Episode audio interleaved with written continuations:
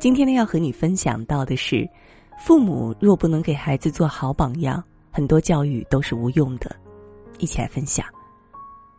每个孩子小时候在面对父母提出的要求时，可能都会在心里嘀咕这么一句：“你要我做，你自己怎么不做呢？”这句话看似幼稚不讲理，其实恰恰从根本上指出了问题的要害。父母的行为就是其信念的最直接表现。真正相信的东西是会通过行为表现出来的。一个嘴上告诉孩子读书很重要，而自己整天却只会打麻将、追剧的家长，是不能让孩子真正信服的。就像很多父母苦口婆心的告诉孩子要阅读，自己在家中却从不读书；孩子一玩手机就发脾气批评他，自己却拿个手机玩个不停；告诉孩子要与人为善，不在背后说人坏话。自己却总喜欢对别人的事说三道四。托尔斯泰曾经说过：“全部教育，或者说千分之九百九十九的教育，都归结到榜样上，归结到父母自己的端正和完善上。如果父母没有做好榜样，教育的力度和有效性都会大打折扣。父母是什么样，远比为孩子做什么重要。”二十世纪九十年代末，美国教育部开展了一项关于儿童早期教育的长期跟踪研究。研究调查了一千所学校里两万多名儿童的学业进展，来揭示究竟哪些因素和孩子的成绩有明显的相关性。最后出现了一个颠覆常识、出乎意料的研究成果。结果表明，影响孩子成绩的因素是父母本身的特点。比如，孩子拥有高学历的父母，父母拥有较高的社会经济地位，家中藏书多；而父母为孩子做什么？比如，孩子拥有完整的家庭，父母把家搬到更好的小区，每天为孩子读书，对孩子的成绩反而没有那么大的影响。这让我们不得不承认一个事实：父母是什么样的人，远比父母为孩子做什么更重要。我国著名儿童教育家、讲故事专家孙敬修曾意味深长地对父母说：“孩子们的眼睛是照相机，脑子是录音机，您的一言一行都刻在他们的心上。在孩子还小、对世界还没有形成是非观念的时候，父母的一言一行就是孩子的标杆。孩子会在耳濡目染中不断模仿父母，从做人的品德到做事的方式，时间长了就会内化成性格和习惯。”伴随他一生。等孩子大了，即便可以分辨父母行为对错，大多数情况下也很难逃离长期以来环境的影响，最终还是会接近父母那个样子。格林童话中有一则家喻户晓的故事：爷爷老了，吃饭时饭菜常从嘴里漏出来，儿子儿媳便不让他上桌吃饭，只让他在火炉边吃。有一回，爷爷不小心把碗摔碎了。儿媳妇儿破口大骂，说以后要改用大木盆给老人盛饭。有一天，夫妻俩看见儿子米莎在地上摆弄一堆小木片，父亲问米莎在做什么，米莎回答说：“爸，我正在做木盆呢，等您和妈老了的时候，我好用这只木盆给你们盛饭。”夫妻俩听后面面相觑，十分惭愧。从那以后，他们又重新的把老人请上桌吃饭，并且细心照顾。孩子的成长是一个不可逆的过程，作为孩子的养育者，父母应该重视自己的榜样作用，对自己严格要求，懂得学习与反思，改正坏习惯，以身作则。父母要求孩子之前，需要先做好自己。教育是一个润物细无声的过程，成为父母并不意味着放弃自己。把所有的劲儿都使在孩子身上，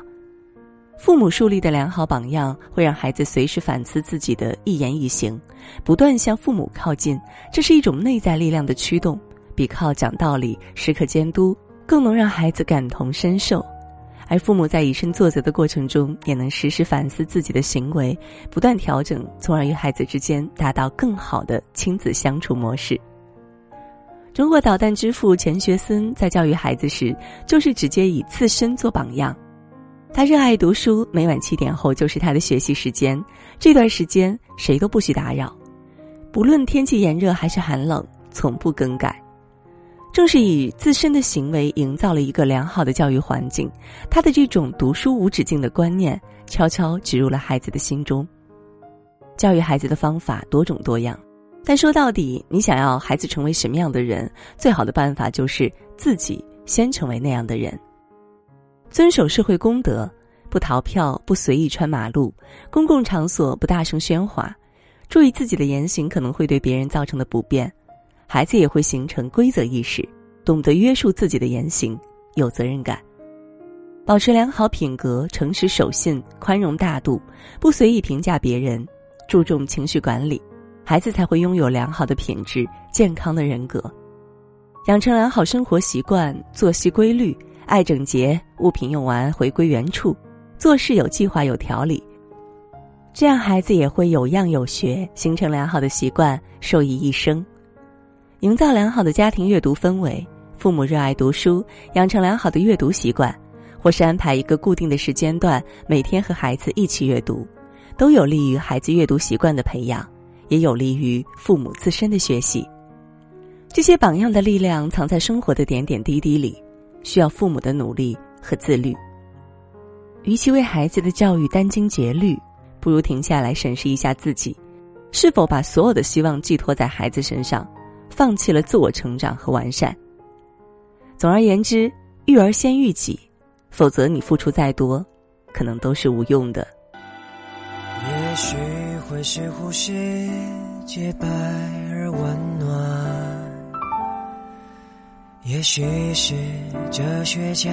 启迪黑暗，每张小小脸庞。我们都该仰望，每一个小孩都是一道光，给小孩做梦的床，给小孩远眺的窗，看他们会带我们到多美地方，给小孩鸳鸯的饭。给小孩勇气的讲，这世界一定会变得更明亮。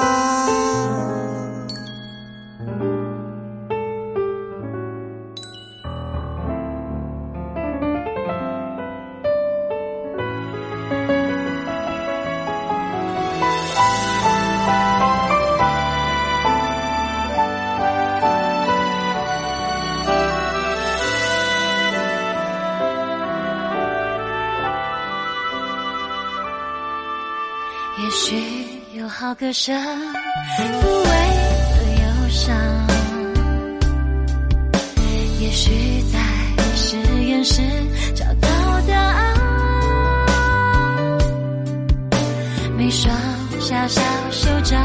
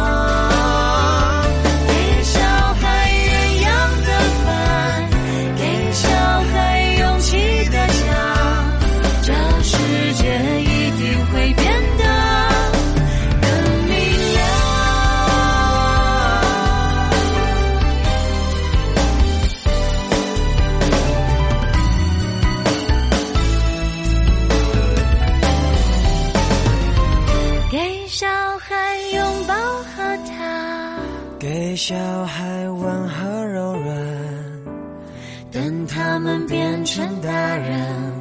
不觉得缺憾。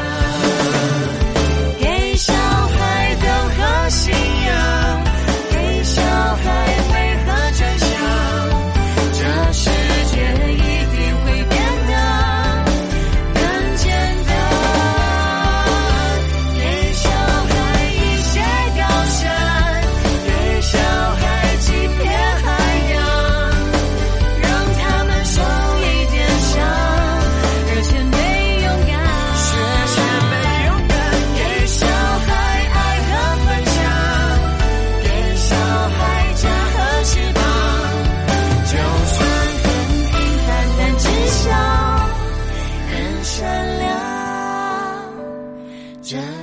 界一定会变得